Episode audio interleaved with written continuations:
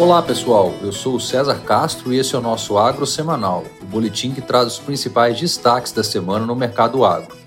As chuvas desde o final do ano têm sido fortes e constantes em toda a faixa central e norte do país, abrangendo as regiões sudeste, centro-oeste e norte, além das áreas agrícolas do Mato Piba.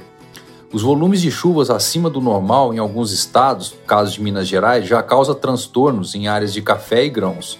Por outro lado, no Rio Grande do Sul, assim como na Argentina, a condição de seca prevaleceu, com poucos episódios de chuvas desde o final do ano e de maneira esparsa, o que vem agravando a condição das lavouras de milho e soja instaladas, com perdas irreversíveis já consideradas, o que tem levado a revisões para baixo nas produtividades projetadas. As precipitações também têm sido abaixo da média no Paraná e em partes do Mato Grosso do Sul, embora a situação nesses estados seja menos grave que no Rio Grande do Sul. Preocupa o fato de que essa condição de muita chuva no centro do país e pouco ou nenhuma no caso do Rio Grande do Sul deve prevalecer até pelo menos o dia 10. Já a previsão mais estendida, que avança um pouco além do final da primeira quinzena, mostra um pequeno alívio para o Rio Grande do Sul, com baixos volumes de chuvas podendo ocorrer, enquanto nos demais estados, onde já vem chovendo bastante, as chuvas tendem a continuar ocorrendo. Indo para os mercados, as commodities agrícolas começaram o ano sob pressão, diante dos sinais preocupantes da economia americana, que fortalecem o cenário de aperto monetário, o que se soma às preocupações crescentes com a China no enfrentamento do coronavírus. O café arábica em Nova York acomodou, acompanhando a desvalorização do petróleo, que foi de 8% no caso do WTI desde o final do ano, e da alta do dólar frente ao real, em meio aos ruídos e más sinalizações políticas e econômicas do novo governo. Tudo isso ofuscou a divulgação da queda de 29% da produção colombiana no mês de dezembro, comparado com dezembro de 2021, prejudicada pelo excesso de chuvas, segundo os dados da Federação dos Cafeicultores. A bebida em Nova York fechou a quinta-feira no contrato com vencimento em março na faixa de 1 dólar e 60 centes por libra-peso, o que significa queda de 4% desde o dia 30 e o menor valor desde 11 de dezembro. Porém, com o dólar forte, os preços no Brasil cederam menos.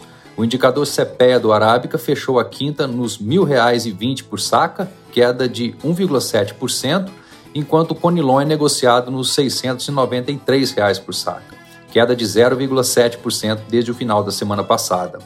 No caso da soja, o contrato em Chicago com vencimento em janeiro fechou a quinta nos 14 dólares e 70 centes por bushel, queda de 3,4% comparada com a última sexta, com o cenário macro ruim pesando e um leve alívio nas lavouras argentinas com as chuvas recentes.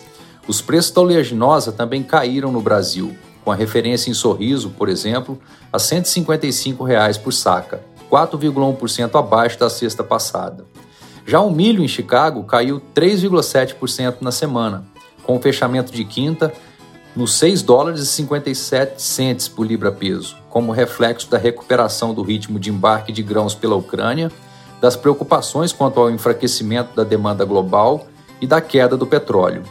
Porém, nas praças locais o cereal subiu, caso de Campinas, que voltou aos 88 reais por saca, 1,9% acima da sexta anterior, e em Sorriso, onde a saca superou os 64 reais, alta de 7,4%.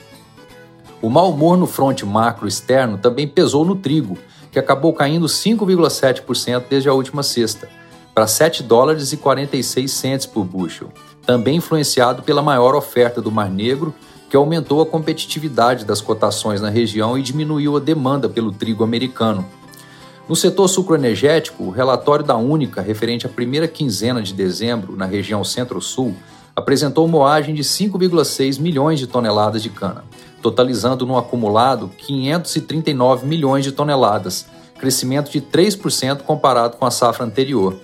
Nessa quinzena, 36 usinas encerraram a moagem e 47 unidades continuaram em operação na segunda metade de dezembro. A produção de açúcar atingiu 33,3 milhões de toneladas, 3,8% acima de 2021-22. Em relação aos preços do açúcar em Nova York, o contrato com vencimento em março fechou a quinta-feira nos 19,34 centes de dólar por libra-peso, queda de 3,5% frente à última sexta. Já no etanol, os preços enfraqueceram com a postergação da isenção dos impostos federais nos combustíveis, que, caso voltassem, favoreceria a competitividade do biocombustível nas bombas. Em Paulínia, as cotações do hidratado fecharam essa quinta em R$ 2,83 por litro, sem impostos, 4,6% abaixo da última sexta-feira. E para finalizar, nas proteínas animais, as carnes e os ovos vêm cedendo desde a virada do ano, o que não é incomum nessa época, já que a demanda tipicamente enfraquece, com destaque para a queda de até 15% da meia carcaça suína no atacado paulista, enquanto o suíno vivo no estado perdeu 3,9%, negociado a R$ 7,72 por quilo nesta quinta-feira. Apesar dos preços em queda, uma boa notícia para o suíno foi a habilitação do primeiro estabelecimento para exportação ao Peru, já o frango resfriado em São Paulo fechou a quinta nos R$ 6,95 por quilo, 1,6% menor na semana. E no caso do boi gordo, os preços se mostraram relativamente fracos na maior parte das regiões, com a indústria tentando impor pressão, mas em Cuiabá e em Goiânia houve altas próximas de 3%, com as arrobas a R$ 260 e 271 reais, respectivamente. Já o indicador CPEA caiu 0,7% desde a sexta passada, para 285 reais no fechamento de quinta. Além disso, o bezerro no Mato Grosso do Sul também enfraqueceu 2,5% desde o dia 30, negociado a R$ 2.431 por cabeça. A curva futura do boi gordo também cedeu 2% na semana. Nos vértices de janeiro a abril, com o vencimento em março, por exemplo, negociado a R$ 282 por arroba. Bom, por hoje é isso, pessoal. Bom final de semana, um feliz ano novo e até a próxima sexta.